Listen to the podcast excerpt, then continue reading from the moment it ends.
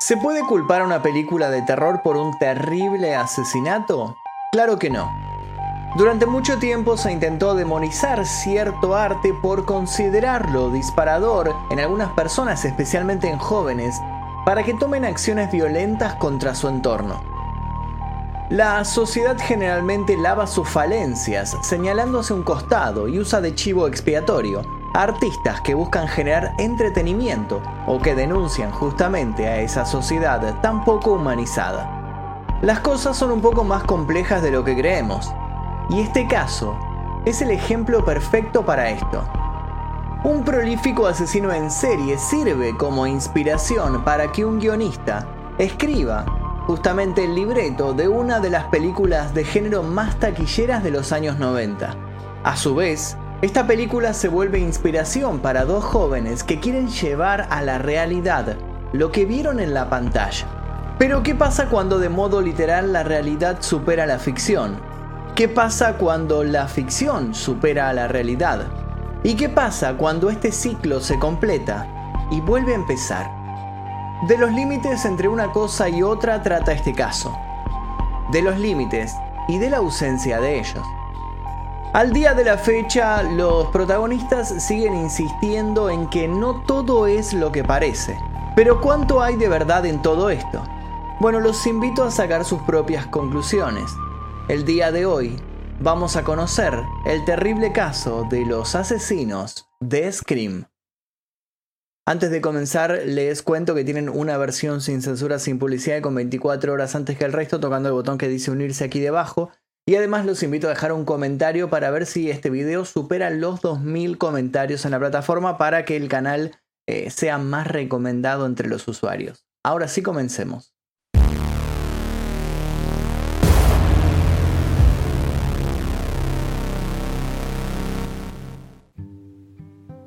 Los tíos de Casey iban a realizar un viaje y precisaban que alguien cuidara a sus mascotas en su ausencia. Luego de debatirlo entre ellos, decidieron que era una buena oportunidad de darle a su sobrina la chance que hacía tiempo buscaba. Y es que Casey, con insistencia, venía repitiendo que quería ser tomada como una persona responsable, quería juntar dinero y necesitaba, para ello, que confiaran en ella. Había empezado a realizar trabajos de babysitter, por ejemplo.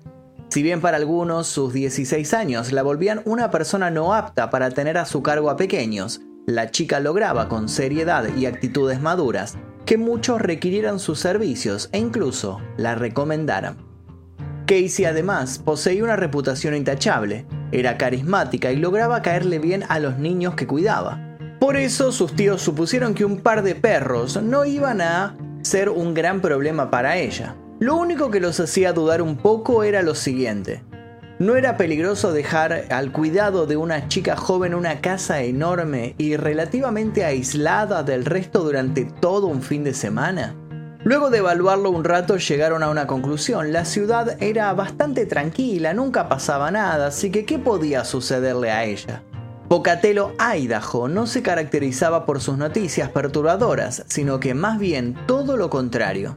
Entonces, ¿de qué preocuparse? Cuando Casey recibió la noticia de que la habían elegido para que fuera la guardiana del hogar y que iban a pagarle unos cuantiosos billetes por hacerlo, no pudo evitar llenarse de emoción.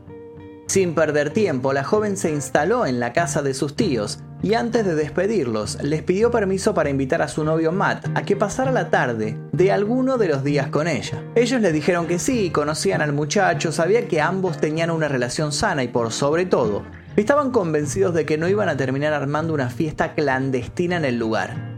Cuando se fueron del domicilio el 22 de septiembre de 2006, Casey los saludó desde la puerta sonriente, no sin antes remarcarles en más de una ocasión que los tres gatos y los dos perros quedaban en buenas manos y nada iba a pasarles.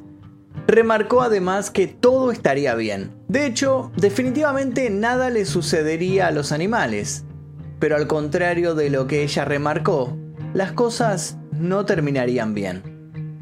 Unos días después, cuando la familia regresó, fue la hija del matrimonio de 13 años en aquel entonces, la que se bajó veloz del vehículo. Extrañaba a sus mascotas y quería darles un gran abrazo a su prima por relegarla en la tarea de darles comida y cariño. Sin embargo, presintió que algo malo estaba sucediendo cuando vio a los canes bastante alterados. Cuando recorrió la sala hogareña, terminaría siendo testigo de una escena que la traumaría de por vida. Sin ir más lejos, tiempo después tendría un intento de suicidio por el tormento que le significaría revivir todo aquello. El grito de la niña fue de tal magnitud que resonó en toda la calle. Frente a sí, tenía un espectáculo digno de una película de terror. Casey había sido brutalmente asesinada. Pero, ¿qué había sucedido ese fin de semana? La policía acudió a la escena del crimen. No encontraron violentadas las puertas ni faltaban objetos de valor. Luego de levantar algunos testimonios claves, empezaron las investigaciones.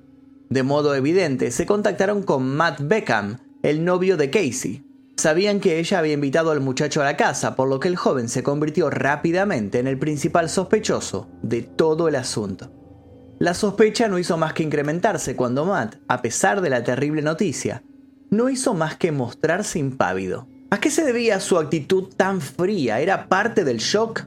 ¿O acaso estaba encubriendo algo? Matt fue bastante conciso con sus declaraciones. Dijo que algo raro había estado pasando en el domicilio, que ellos lo habían percibido pero que lo habían ignorado. Los policías entonces le pidieron que fuera más específico con lo que estaba contando. Matt contó entonces que luego de que él y Casey miraran una película, una película de Tarantino, para ser más específicos, comenzaron a escucharse extraños ruidos provenientes del sótano. Y no solo en el sótano, sino que también se escuchaban en varios lugares de la enorme propiedad. En una primera instancia supusieron que se trataba de estos típicos sonidos que abundan en estas casas enormes, ¿no? Tuberías con aires, bombas de agua poniéndose en funcionamiento, calderas programadas para encenderse cada cierta cantidad de tiempo. Todo eso podía tener sentido. Pero las cosas empeoraron cuando las luces empezaron a parpadear y se cortaron durante unos minutos para luego volver de repente. ¿Se trataba todo esto de una especie de cortocircuito acaso? Casey entonces trató de tranquilizarse y de tranquilizar a Matt, diciendo que sus tíos se habían mudado a esta casa desde California hacía bastante poco, por lo que era perfectamente normal que el lugar tuviera algún que otro desperfecto que los tíos no habían detectado todavía. Pero las explicaciones racionales comenzaron a claudicar cuando las mascotas de la casa empezaron a mostrarse nerviosas. En ese momento Casey mencionó tener un mal presentimiento y le pidió a Matt que se quedara allí toda la noche. Matt entonces llamó a su madre y le explicó la situación, pero la mujer le dijo que estaba exagerando. Luego le recordó que ambos eran menores y que no le iba a permitir a ninguno de los dos quedarse juntos en esa casa grande todo el fin de semana. Por su tono quedaba claro que la madre de Matt veía en el relato de su hijo una simple excusa para quedarse con su novia y pasar la noche juntos. Poco después, la mujer se presentó en el lugar con su vehículo, y tras unos bocinazos, los jóvenes salieron a recibirla. Matt entonces insistió en quedarse, pero la mujer prosiguió con su negativa. Sin embargo, propuso que si Casey estaba tan preocupada por lo que estaba sucediendo, podía ir con ellos a su casa y quedarse a dormir ahí. Casey entonces lo meditó, giró sobre sus talones y vio la enorme propiedad que tenía enfrente. Sus ojos se posaron en el lugar, pero sus pensamientos divagaron a toda velocidad por otros sitios. Imaginó a sus tíos regresando de repente y descubriendo que su sobrina había abandonado su puesto de trabajo. Imaginó la decepción de ellos y se vio perdiendo la oportunidad de futuras contrataciones. Y todo aquello por unos tontos ruidos y unos esporádicos cortes de luz. Se dijo que no podía ser tan miedosa, que la vida no era una película de terror, y que los adultos no huyen así de sus responsabilidades. Entonces tomó aire, miró a Matt y miró a su madre y les agradeció la proposición, pero dijo que elegía quedarse. Matt entonces se fue con su progenitora. Tenía testigos para su coartada. Había bastantes pruebas de que no había regresado a la casa de Casey esa noche, noche en la cual sucedería un atroz asesinato. Los policías entonces vieron diluirse sus posibilidades de poder resolver rápido este caso. Le pidieron al muchacho que hiciera memoria, que cualquier detalle podía ayudarlos muchísimo en la investigación. Matt entonces se encogió de hombros, pero luego de unos segundos de meditar recordó que en un momento de la tarde habían pasado un par de amigos a saludar. Pero no habían durado mucho tiempo en la propiedad, dijeron que no tenían ganas de ver Kill Bill junto a ellos. Se trataba de dos muchachos fanáticos de otro tipo de películas, así que se habían retirado mostrándose aburridos. Los investigadores se iluminaron. ¿Quiénes eran estos chicos? Poco después de que Matt llegara al domicilio que Casey cuidaba, otros dos chicos de 16 años, Brian Draper y Tori Adamczyk, habían pasado efectivamente por allí. Los cuatro eran compañeros de clase de Pocatello High School. Tori Adamczyk había nacido el 14 de junio de 1990. Siempre se había mostrado como un niño alegre y creativo con una buena reputación en su entorno. Amaba a los animales y acudía a misa todos los domingos. Según sus conocidos, le encantaba acampar, andar en bicicleta y la música, pero por sobre todo, le gustaban las películas. Cuando estaba en sexto grado consiguió su primera cámara y desde entonces supo lo que quería ser de mayor, director de cine. Desde ese entonces, Tori había hecho muchas películas con familiares y amigos, películas que escribía, dirigía y en las que incluso actuaba. En el último tiempo había conocido a un chico nuevo de la escuela que tenía sus mismos intereses, Brian Lee Draper. Alguien le había contado a Brian sobre la abundante colección de películas de Tori, Brian se había mostrado escéptico. Tori había ido a su casa, se había tomado una foto con sus cientos de cintas y se la había mostrado a Brian, que había quedado fascinado. En algún momento de ese verano, después de terminar la escuela, Brian llegó inesperadamente a la casa de Tori y lo invitó para que lo acompañara a una tienda. Allí, el joven se gastó el sueldo de su trabajo temporario en películas para demostrar que estaba dispuesto a comenzar con su propia colección. Tori y Brian no tardaron en caerse bien y tampoco tardaron en llegar a un acuerdo. Debían hacer una película juntos. Brian y Tori eran amigos de Casey y en primera instancia no dejaron de repetir lo que Matt ya había dicho. Aquel viernes habían ido a la casa que la chica cuidaba pensando que allí habría una fiesta. Luego, al ver que Matt y Casey tenían pensado ver una película que ellos ya habían visto infinidad de veces, habían decidido irse al cine para al menos ver algo nuevo no sabían nada más al respecto y se los veía realmente abatidos y consternados por la muerte de su amiga. Sin embargo, la policía vio ciertas inconsistencias en el relato. Las entradas, mostradas como coartadas, no se correspondían con la fecha y no habían sido vistos en el cine de la ciudad donde trabajaba, casualmente, una compañera de curso de ellos. ¿Se trataba acaso de un malentendido o estos chicos estaban ocultando algo? Con cada visita de los investigadores, Brian comenzó a mostrarse más y más errático, hasta que en determinado momento pidió cambiar su versión de los hechos y hacer una confesión. Una confesión que dejaría a todos boquiabiertos. En determinado momento de su corta visita a Casey, Brian había pedido permiso para ir al baño. Una vez lejos de los demás, había aprovechado para hacer un reconocimiento del hogar y en total secreto había sacado el cerrojo de una puerta que conducía al exterior de la casa. A los pocos minutos, él y Tori se habían marchado del lugar, o eso le hicieron creer a la pareja. Sin perder tiempo, habían vuelto, habían entrado por la puerta destrabada y con ánimos de asustar a Casey y Matt, habían empezado a jugar con la electricidad, cortando la luz de modo intermitente. A las 10.30 pm Matt se iba con su madre y Casey quedaba, según ella pensaba, sola en la casa. Los chicos entonces siguieron asustando a Casey, que intentó mantener la calma, mientras los cortes en el suministro eléctrico se hacían más frecuentes y extensos. Llegó a preguntar quién está ahí, y ante la ausencia de una respuesta se sentó en el sofá de la casa, para tratar de conseguir y recomponer la compostura. En ese momento, Brian y Tori habrían subido la escalera del sótano con mucha cautela. Acto seguido, habían embestido a Casey, terminando la situación con 30 puñaladas y un baño de sangre literal. Antes de que pudieran hacer alguna pregunta, Brian guió hasta los investigadores a Black Rock. Allí los jóvenes habían ocultado la ropa que habían utilizado la noche del crimen, También había unas tenebrosas máscaras con las cuales habían ocultado su identidad y un par de cuchillos. Y junto con toda esta evidencia ya de por sí incriminatoria, había una cinta. Pero, ¿qué había grabado allí? La noticia no tardó en expandirse. Brian y Tori tenían un plan desquiciado. Parte del mismo consistía en grabarse planificando y realizando diferentes matanzas. Casey apenas encabezaba la lista, una larga lista de posibles víctimas. Pero, ¿esta era acaso la película que tanto afán tenían por realizar? ¿Se trataba de una película repleta de muertes reales? Los videos de los jóvenes hablando de las cosas que harían no tardaron en filtrarse y conmocionar a toda la comunidad. En cámara uno de ellos decía, ella va a estar toda la noche sola en una casa grande y oscura. ¿Qué tan perfecto puede ser todo? Igual de rápido trascendieron otros fragmentos de las confesiones. Uno de ellos generó un gran impacto.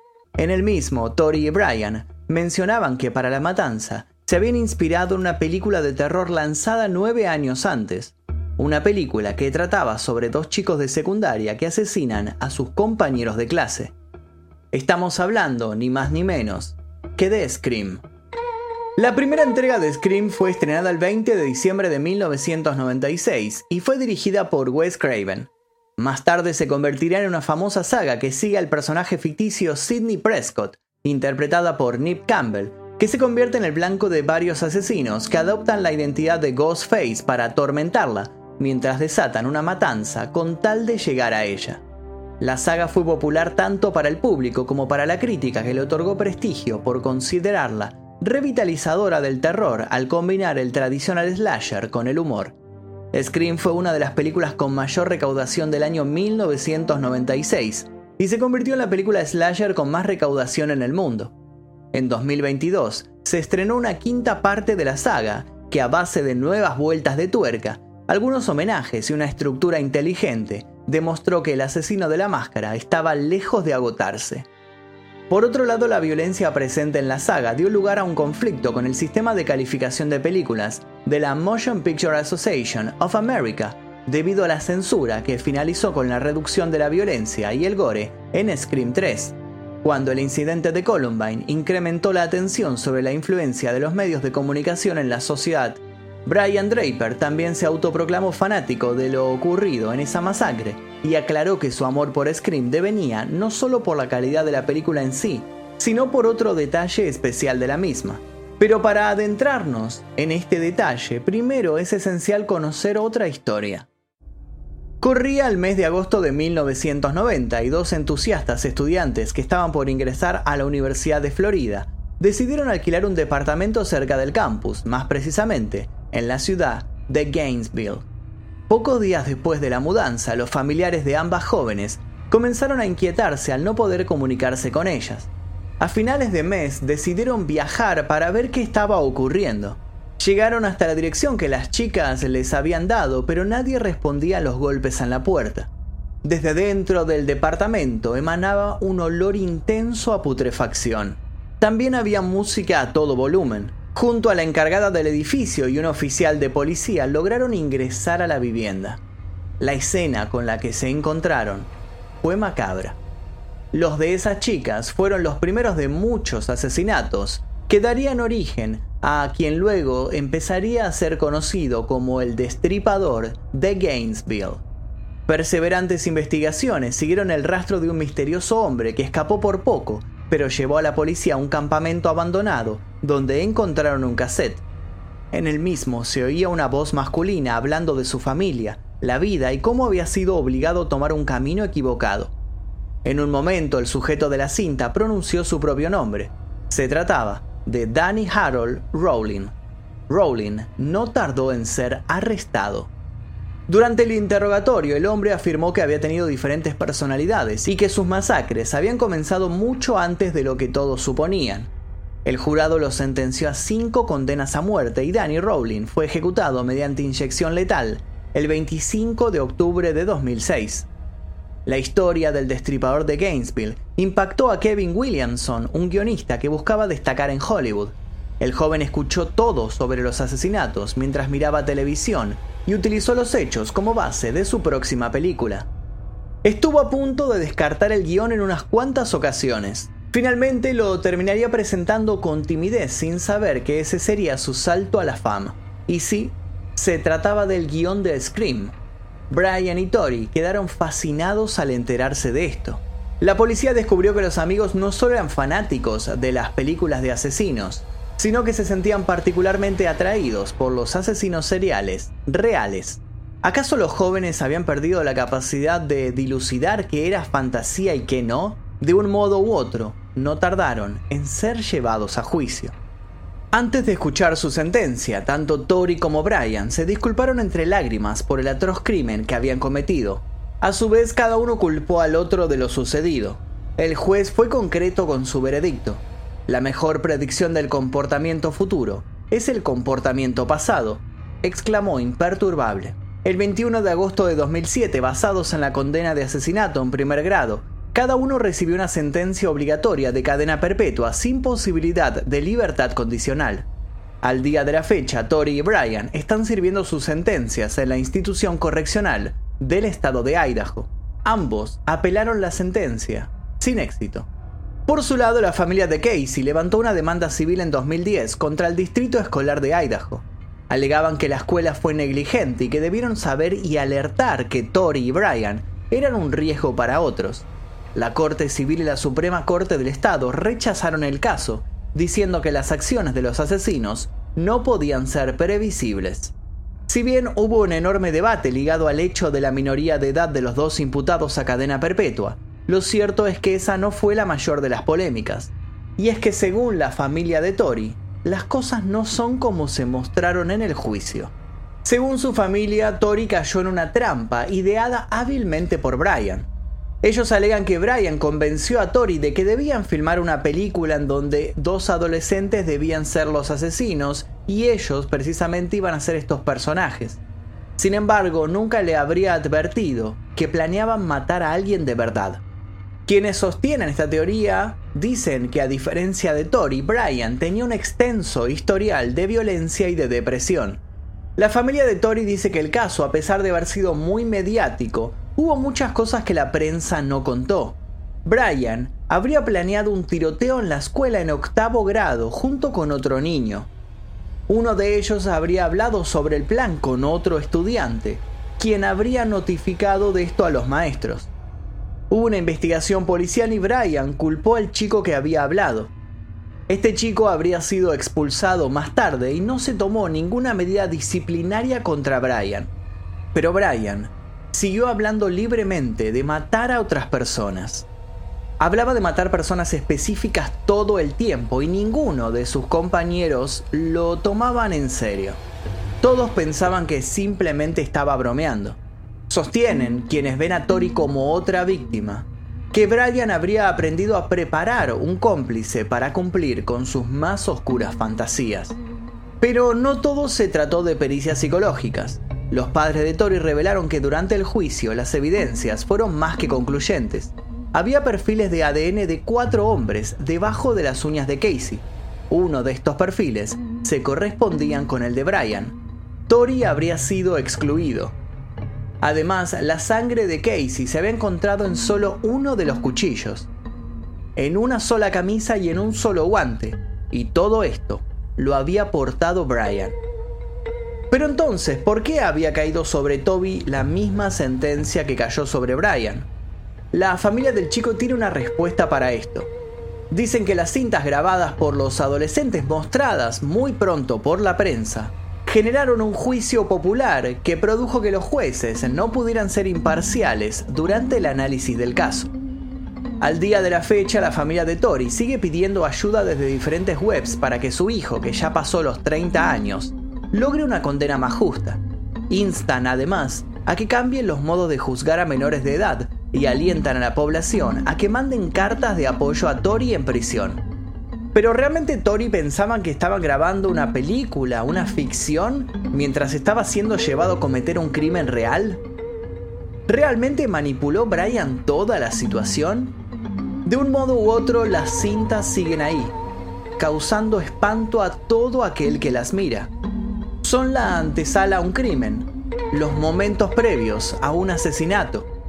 La prueba más irrefutable de que a veces la realidad y la ficción pueden fusionarse a tal punto de que es imposible diferenciar una de la otra. Y ahora quiero que me digan ustedes, ¿qué piensan sobre este caso? ¿Piensan que Brian planeó todo, que fue planeado en conjunto?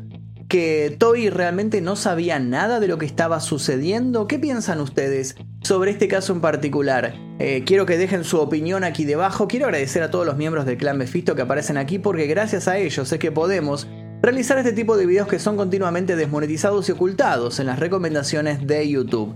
Además de eso, les voy a dejar un par de videos aquí para que sigan haciendo maratón y sin nada más que decir me despido. Mi nombre es Magnum Mephisto, nos veremos seguramente en el próximo video. Adiós. Ah, y no se olviden de dejar un comentario a ver si llegamos a los 2000 comentarios en este video para que YouTube empiece a recomendar un poco más los videos. Veremos.